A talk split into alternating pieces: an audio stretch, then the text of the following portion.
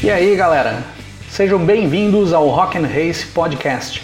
Aqui quem fala é o Cris Silvestre do canal Rock and Race. Aqui no nosso podcast você vai poder curtir as histórias que são levadas em vídeo para o nosso canal no YouTube no lugar que você quiser, dentro do seu carro, no seu trabalho, dentro do ônibus, sem precisar estar assistindo ao vídeo.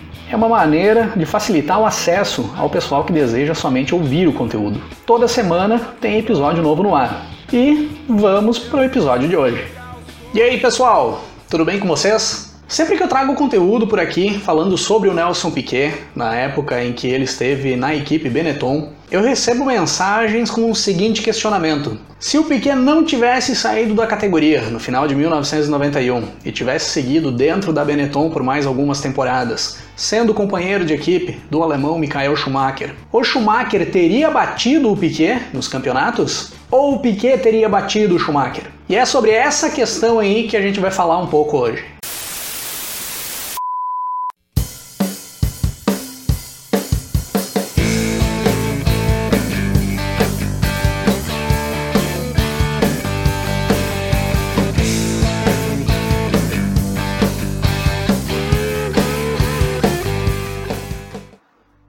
1991, o Nelson Piquet fazia sua segunda temporada pela equipe Benetton.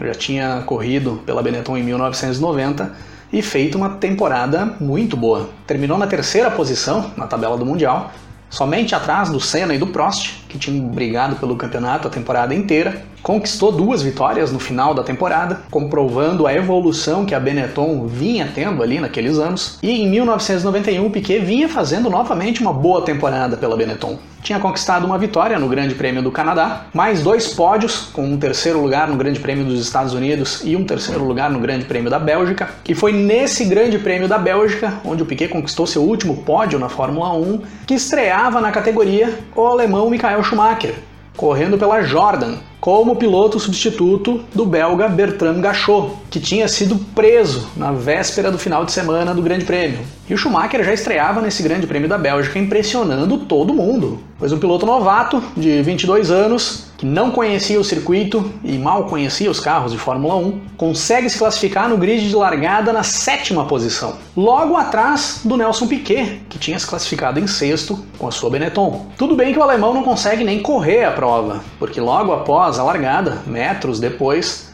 logo na subida da El Rouge, o Schumacher encosta com problemas na embreagem da sua Jordan. Andou poucos metros na sua prova de estreia. Mas o desempenho do Schumacher no decorrer de todo o final de semana na Bélgica chamou muita atenção. E juntando esse desempenho com uma boa manobra do seu empresário e uma certa influência da Mercedes, fazem o Flávio Briatore, chefe da equipe Benetton, demitir o brasileiro Roberto Pupo Moreno para abrir vaga para o alemão Michael Schumacher, para correr já na próxima prova, que era o Grande Prêmio da Itália de 1991. E aí nós teríamos as últimas cinco etapas do Mundial de Fórmula 1 de 1991 com Nelson Piquet e Michael Schumacher companheiros de equipe dentro da equipe Benetton. E essas cinco etapas em que os dois correram com o mesmo carro, com o mesmo conjunto na mão, em situação de igualdade, nos permite fazer um certo comparativo. Lógico que é uma amostragem pequena, não dá pra gente tirar definição concreta em cima de apenas cinco provas, mas é uma base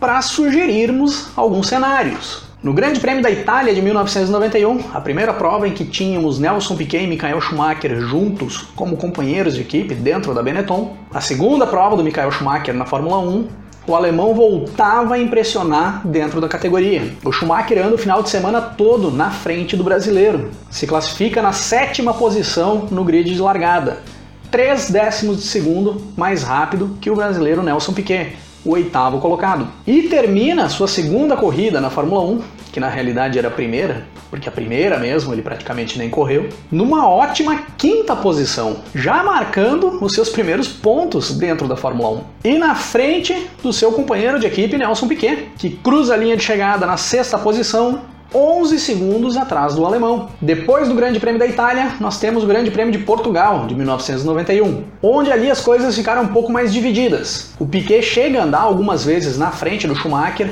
durante os treinos no final de semana, mas no treino de sábado, para definir o grid de largada, mais uma vez o alemão supera o brasileiro. Schumacher na 11ª posição e Piquet na 12ª, um décimo de segundo atrás do alemão. E no domingo, na corrida, o Piquet acaba superando o Schumacher. Cruza a linha de chegada numa boa quinta posição, com o Schumacher logo atrás dele, em sexto, 6 segundos atrás do Piquet. Na prova seguinte, Grande Prêmio da Espanha, e mais uma vez o alemão surpreendendo. Consegue se classificar para largar em quinto no grid, com o Nelson Piquet somente na décima posição, 9 décimos de segundo mais lento que o Schumacher. E no domingo, na corrida, o Schumacher consegue fazer uma boa prova terminando na sexta posição. Enquanto o Piquet acaba tendo uma prova bem problemática e cruza a linha de chegada somente em 11 primeiro, com duas voltas de atraso para o vencedor da prova e quase uma volta e meia atrás do seu companheiro de equipe, Michael Schumacher. Aí vamos para o Japão, penúltima prova da temporada de 1991. E grid de largada com Michael Schumacher em nono e Nelson Piquet em décimo. Novamente o alemão na frente do Piquet, com o Piquet três décimos mais lento que o alemão em sua volta rápida. Mas se o Piquet tinha sofrido com problemas na Espanha, Agora, no Japão, era a vez do Schumacher sofrer com problemas. Na 34ª volta da prova, quando Schumacher era o sexto colocado na corrida e brigava pela quinta posição, a ponto de tomar a quinta posição a qualquer momento, estoura o motor da Benetton do alemão e o Schumacher acaba abandonando a prova. E o Piquet consegue concluir a prova e cruza a linha de chegada na sétima posição. Detalhe: esse motor do Michael Schumacher, que estourou no Grande Prêmio do Japão, era uma especificação mais atual que o motor do Nelson Piquet. A Ford tinha disponibilizado para aquele final de semana apenas um conjunto de motor, na especificação mais atual, ou seja, já era um motor melhor. E a equipe Benetton acabou destinando esse conjunto pro alemão e não pro brasileiro Nelson Piquet, dando a entender que a Benetton já passava a priorizar o trabalho pro Michael Schumacher, da preferência pro alemão e não pro tricampeão mundial Nelson Piquet. E aí chegamos na última prova da temporada de 1991, o Grande Prêmio da Austrália, onde enfim Nelson Piquet conseguia largar na frente do alemão. Piquet em quinto no grid de largada, Michael Schumacher em sexto, três décimos de segundo mais lento que o brasileiro. A corrida acabou sendo bem curta, quase que nem aconteceu, pois choveu muito no domingo. A direção de prova encerrou o evento com apenas 16 voltas completas. Pro Schumacher foi mais curta ainda,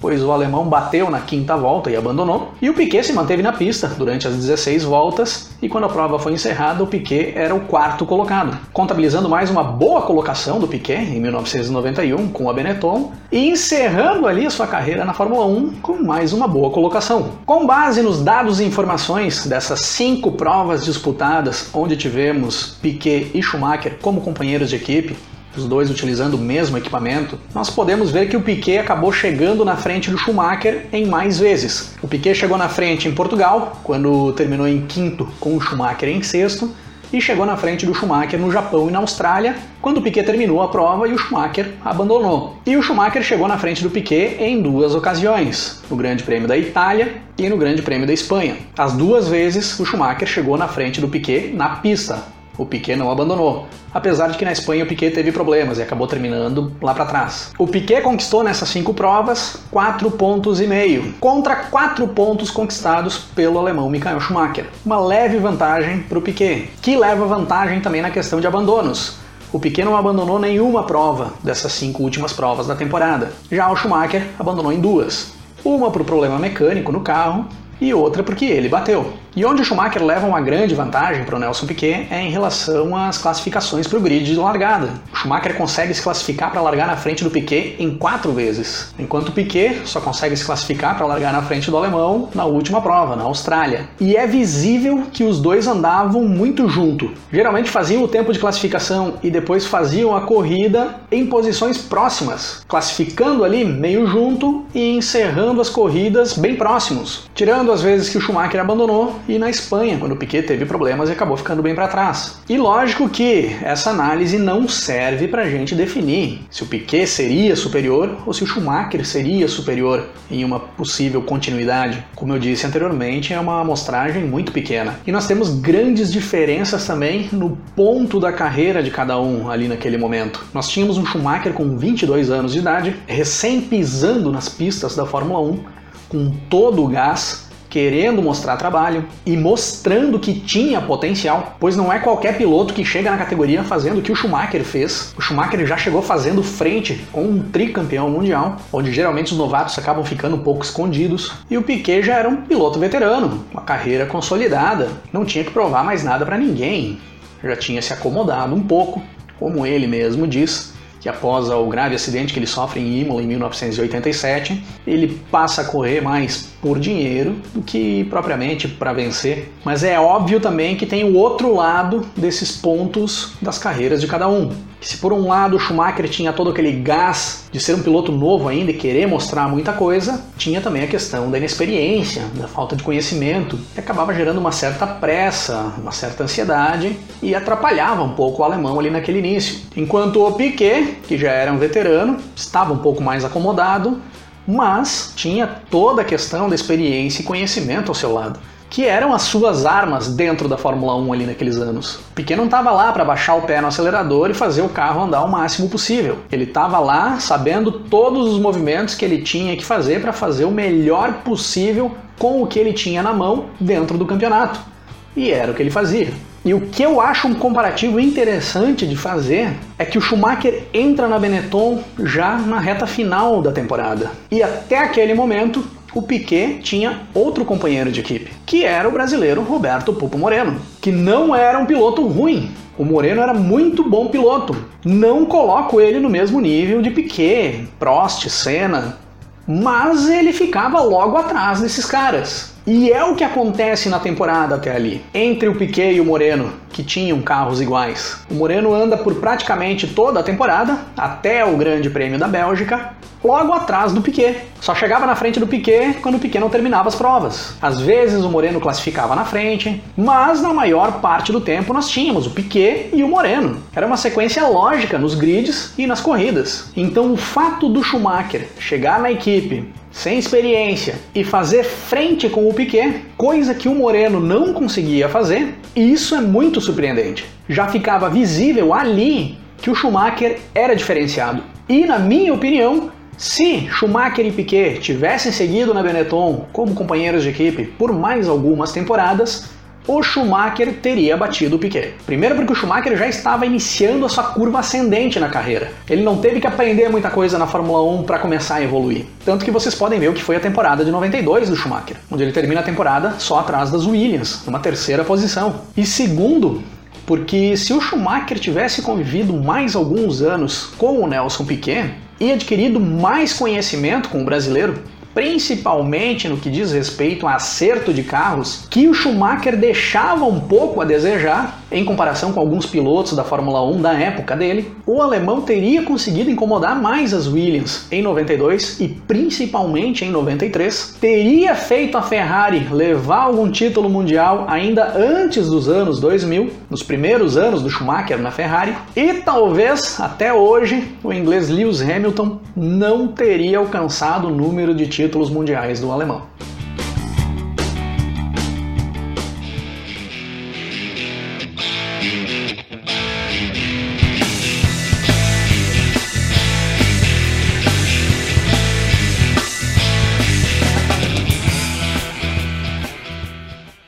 Há 30 anos, no ano de 1991, enquanto Piquet e Schumacher duelavam dentro das pistas, rodavam nas paradas do mundo todo os hits do álbum Out of Time, sétimo álbum de estúdio da banda norte-americana R.E.M., álbum que colocou o R.E.M. no patamar dos grandes do cenário musical. Com uma grande variedade de estilos e arranjos inovadores, dá a impressão de que as músicas que compõem o álbum nem são do mesmo artista que já fica visível em dois dos principais hits do álbum, Losing My Religion e Shiny Happy People.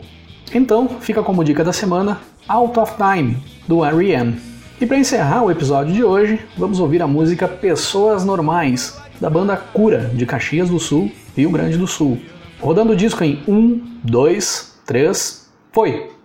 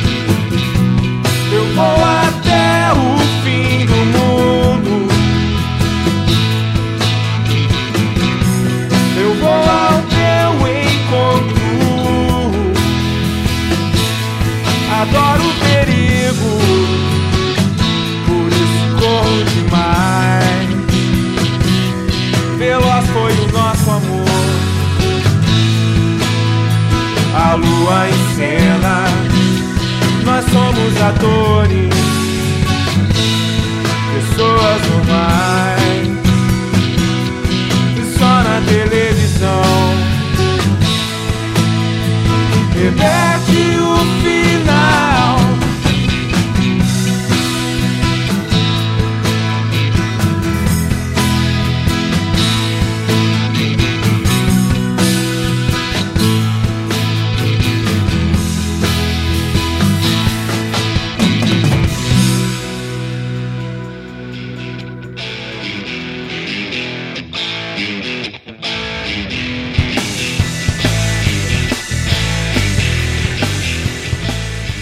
por hoje é isso aí, pessoal.